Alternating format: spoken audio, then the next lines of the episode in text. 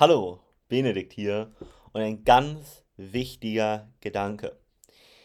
Wenn wir wirklich in der Gegenwart, im jetzigen Moment, ja, im Hier und Jetzt leben, dann haben wir meistens keine Probleme.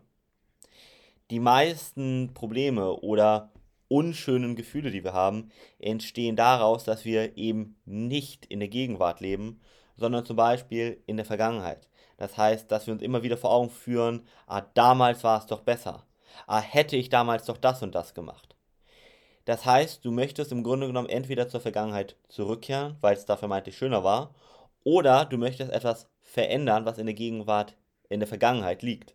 Aber du kannst erstens nicht zur Vergangenheit zurückkehren und du kannst auch die Vergangenheit nicht verändern. Die Gedanken aber ständig daran, die lassen dich gar nicht im Hier und Jetzt sozusagen dein Leben genießen. Und das ist ein ganz großes Problem. Das kann man aber erlernen, ja. Das nennt sich unter anderem Achtsamkeit.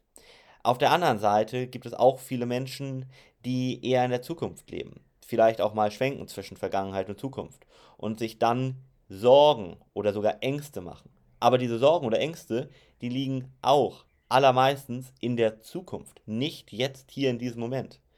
In den wenigsten Fällen hast du jetzt gerade, wo du dieses Video vor allem siehst, wirklich ein akutes Problem.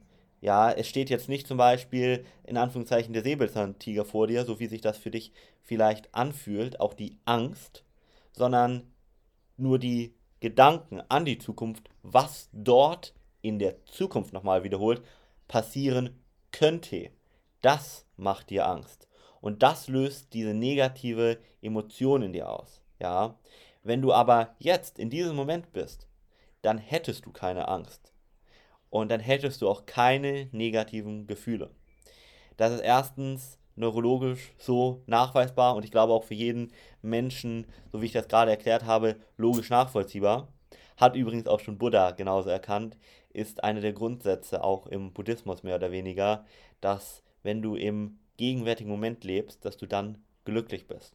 Und darum geht es auch, dass du immer wieder dich zurückbesinnst auf den gegenwärtigen Moment.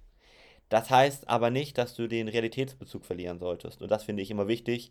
Und deshalb finde ich, sagen wir mal, diese fernöstlichen Lehren ein bisschen zu einseitig. Du solltest schon in die Vergangenheit gucken und sagen, okay, daraus kann ich lernen.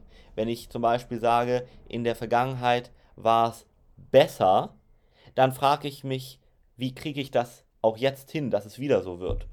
Oder wenn ich in der Vergangenheit irgendwas gemacht habe, was ich gerne verändern möchte, dann verändere ich es jetzt. Aber die Vergangenheit kann ich nicht verändern, ja.